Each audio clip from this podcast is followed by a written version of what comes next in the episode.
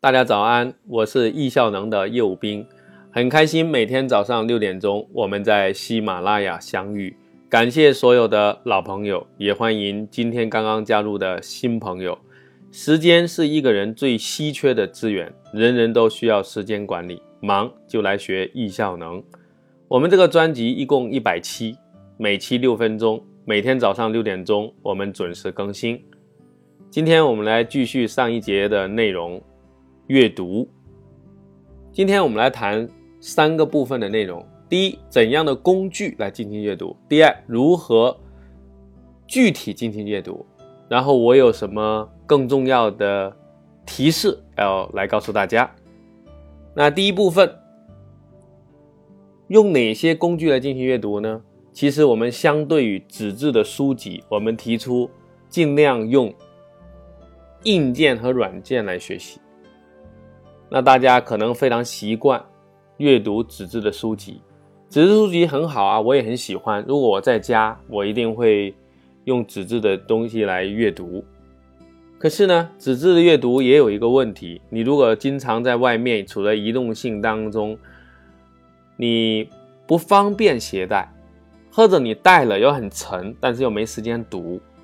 你有时间读的时候呢，又没有带。同时，纸质的书籍呢？放在家里呢，大家也许有藏书的习惯啊。不过很多人是堆在家里啊，非常非常多的书，找起来也很费事。那现在是互联网时代，我们建议大家用电子书来进行学习。那电子书呢，有很多的这个手机和 iPad 上的应用，比如说雷军、小米开发的多看阅读、微信读书。还有像亚马逊开发的 Kindle 啊，也有 APP，还有喜马拉雅，我们可以用它来听书。现在很多书籍已经被很多人朗读，放在这个喜马拉雅上音频。比如我的书《善用时间》，你找一找也可以找到。所以我首先建议大家呢，用这些 APP 来阅读。当然，APP 阅读也有一个问题，就是你每天要拿着手机。然后大家认为你就在聊天、玩手机、玩微信啊，好像不务正业的样子。第二个问题呢，你可能会怕伤眼睛，因为看手机的屏幕嘛。亚马逊就很聪明，它推出了硬件 Kindle，K I N D L E，上亚马逊网站就可以买到，淘宝也可以买到很多二手的。这个 Kindle 特别有意思，它可以不伤眼睛，因为它是背光设计，然后也可以没有光，看起来完全像纸质书。而且上面呢，我们不装其他的应用和 APP，我们不会受到干扰，可以更安静的进行阅读。我大量的时间都是用 Kindle 来阅读，这样我就可以利用好。我碎片的时间，那积累下来，我的时间的量就很多了。我每年透过 Kindle 可以读很多很多的书。我在飞机、晚点、等人啊，甚至堵车啊，甚至这个间歇的期间，我都随时打开我的 Kindle 可以去阅读，真的实在是太方便了啊！你也可以买一个啊，现在大概是几百块钱啊，到一千多块钱，也不算太贵啊。用起来真的实在太方便了啊！这是第一部分我们讲的，尽量用电子书来阅读。那第二部分我们来讲讲具体怎么读书呢？其实读书不是漫无目的的看，我们讲你可能是按需来阅读，或者按照主题来阅读。按照主题来阅读，更多是为了人生去积累你在某一个领域的能力。按需阅读呢，更多的是从你近期遇到的问题，你想解决问题，你需要在哪里有特别明确的目的和目标，你可以进行按需阅读。那阅读如果仅仅只是阅读，它的作用不会太大啊，起到有一个了解的作用。但如果是对我们的工作生活产生帮助的话呢，那我建议你的阅读一定是要做笔记的，你可以做思维导图。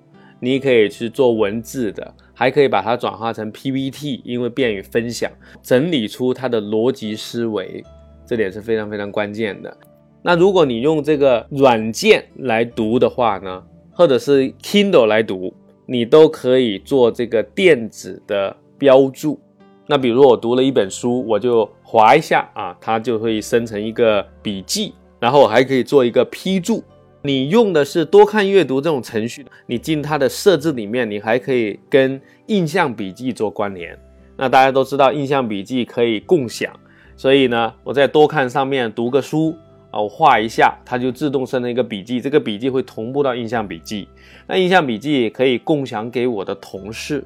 那刚好看到一段文字，我觉得可以做 PPT，我就画一下，我标注说做 PPT，然后它就会进到印象笔记。我的同事呢？在平时忙的时候，我不需要跟他分享太多这部分。那等到他想做 PPT 的时候，他就进去输入 PPT 三个字，那就很多。我做了一个积累，近期做的积累，他就可以作为素材来使用。做笔记还有一个好处，就是我们可以回顾，我们可以阶段性的来回顾学过的这些书籍的内容。如果你能够结合我们在一百讲里面讲的科学的重复，用艾宾浩斯。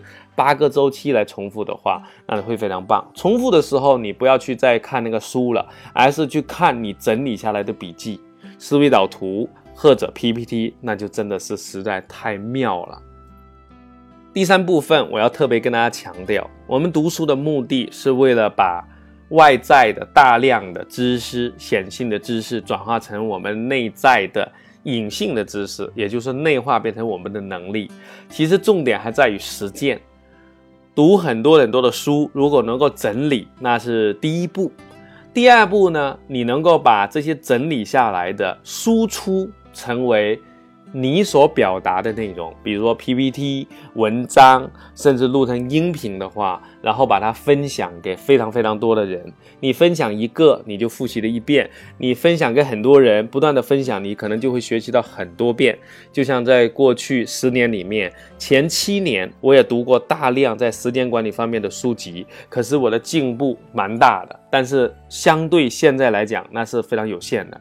直到后来的几年里面呢，我经常的去分享，然后遇到问题，我要回到书里面去找，然后书一遍一遍的读，这的书我可能读了几十遍，然后每读一遍就有新的收获，然后我再把这些新的收获放在 PPT 当中，然后不断的去更新我的 PPT，不断的去分享，不断去指导更多的人。这样我就学的越来越多。我们也分享过，最好的学习是教会他人。